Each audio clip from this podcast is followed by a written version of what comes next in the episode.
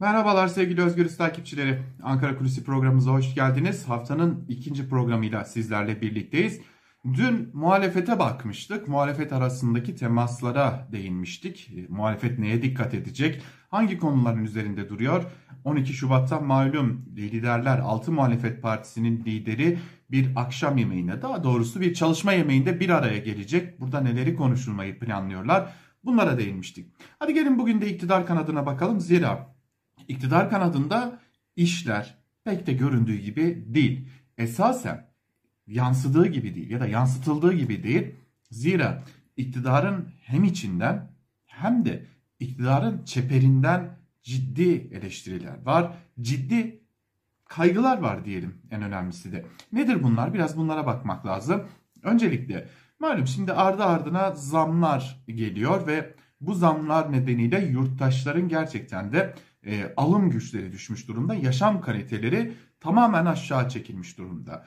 E, hali hazırda Türkiye'de yoksul kesimin ya da düşük gelirli kesimin ciddi bir bölümünün özellikle de İç Anadolu, Doğu Anadolu, Karadeniz gibi bölgelerde yaşayan seçmenin ciddi bir bölümünün hali hazırda iktidar seçmeni olduğunu düşündüğümüzde iktidarın içerisinden de, çeperinden de hatta tabanından da ciddi eleştiriler gelmesi mümkün görünüyor ki kaldı ki doğrudan doğruya iktidarın milletvekilleri, iktidar mensubu isimler dahi bunu gizleme gereği duymuyorlar. Zaten AKP'li Şamil Tayyar'ın ya da iktidara yakın gazetelerde köşe yazan isimlerin buna ilişkin bazı yazıları, bazı açıklamaları, bazı tweetleri söz konusu. Fakat bir de kamuoyuna yansımayan yani basın önüne pek de yansımayan konular var. Şimdi malumunuz olduğu üzere e, Cumhurbaşkanı Erdoğan ya da AKP Genel Başkanı Erdoğan e, partililerine bir talimat vermişti. Gidin sorunları dinleyin, konuşun yani halkın içine gidin demişti. Edindiğimiz bazı bilgilere göre özellikle son zamlardan sonra iktidar milletvekillerinin bazı isimleri tepki görmekten çekiniyorlar ve yurttaşla karşı karşıya gelirken ince eleyip sık dokuyorlar. Bu ince eleyip sık dokuma konusuna tekrar döneceğiz ama e, kimileri de tepkiyle karşılaşıyor. Basının olmadığı alanlarda ya da sadece iktidara yakın isimlerin olduğu alanlarda tepkilerle karşılaşıyorlar, eleştirilerle karşılaşıyorlar. E, hali hazırda bu eleştirileri geçiştirmeye çalışıyorlar ya da bu eleştirilere karşılık vererek bu durumun yani yaşanan zamların, ağır faturaların, giderek artan gıda fiyatlarının geçici, tırnak içerisinde geçici bir durum olduğuna dair bir açıklama yapmaya çalışıyorlar. Fakat e, öyle görünüyor ki seçmenlerini pek inandıramamış olacaklar ki gelip geri döndüklerinde AKP Genel Merkezi'ne bu konuya ilişkin bilgi verdiklerinde, rapor verdiklerinde de seçmenden bu yönlü ciddi eleştiriler geldiklerini, seçmenle karşı karşıya gelme noktasında soru işaretleri taşıdıklarını ve bu nedenle de bu konuya ilişkin doğrudan iktidarın en üst temsilcilerinden ikna edici açıklamaların yapılması gerektiğinin altını çiziyorlar. İşte tam da bu nedenle tam bu sırada Erdoğan sıraya e, giriyor, daha doğrusu devreye giriyor ve ardı ardına fark ettiğimiz o enflasyon açıklamalarını yapıyor. Daha önce enflasyonla ilgili köpük değerlendirmesi yapan Erdoğan artık bu köpük tabirini ne kendisi ne de Hazine ve Maliye Bakanı pek de ağzına almıyor. Ağırlıklı olarak enflasyonun varlığının bir gerçeklik olduğunu, e, TÜİK enflasyonunun en azından varlığının bir gerçeklik olduğunu ve bunun üstesinden gelebilmek için de adımlar attıklarını söylüyor Erdoğan.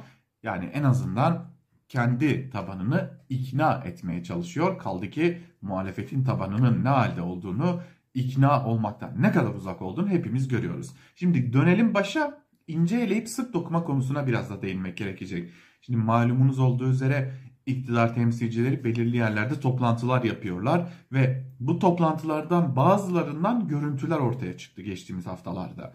Özellikle AKP'li Mahir Ünal'ın toplantısına katılan bir yurttaşın geçinemediğini dile getirmesi ardından da bu konuya ilişkin Mahir Ünal'la karşı karşıya getirilip neredeyse yaptığına pişman edilecek düzeye getirildiği bir görüntü kamuoyuna servis edilmişti. Bu görüntünün ardından iktidar kanadının partililerle gerçekleştirecekleri toplantılara katılacak isimler üzerinde daha ayrıntılı çalıştıkları bu toplantılara katılacak isimler belirlenirken daha dikkatli davranıldı ve bu tür serzenişler, bu tür çıkışların yaşanmasının önüne geçmek amacıyla da bunu yapabilecek potansiyeli olan ya da yapabilecek maddi durumu olan yani doğru tabirle söyleyecek olursak maddi imkanları bu ülkede artık yaşama pek el vermeyen insanlar bu toplantılara pek davet edilmiyorlar. En azından basının olduğu toplantılara pek de davet edilmiyorlar. Bu da önemli bir diğer ayrıntı ki artık krizle, enflasyonla, geçim sıkıntısıyla mücadele etmek yerine ortaya çıkan kamuoyu algısıyla mücadele etme aşamasına çoktan geçmiş görünüyor iktidar partisi ve bu durum iktidar cenahı içerisinde çok ciddi tartışmalara da neden oluyor ve iktidar cenahından birçok isim biz artık yurttaşla karşı karşıya gelirken ne söyleyeceğimizi, nasıl ikna edeceğimizi bilmiyoruz diyor. Bu da ayrı bir durum. Fakat şimdi bu iktidar cenahı içerisinde konuşulanlar ya da kısmen kamuoyuna yansıyanlar.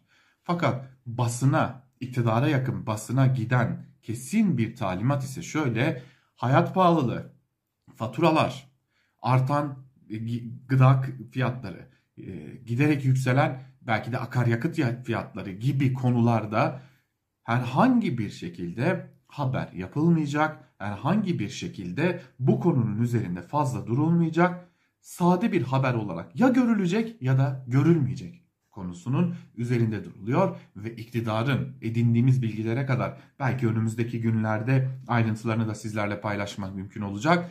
Muhalefet üzerinden yeni bir kriz algısı yaratmak için bir takım çalışmalar yaptığı belirtiliyor. Özellikle muhalefetten bazı isimleri ve dahi bu muhalefetteki bazı isimlerin çoğunluğunun da yaşanan bu ekonomik sıkıntıları çok sık gündeme getiren isimler olması da dikkat çekiyor ki bu isimler üzerinde yeni bir tartışma yaratma hamlesinin hazırlıklarının yapıldığı, iktidara yakın medyanın da bu konuda çalışmalar yaptığı da iddia ediliyor.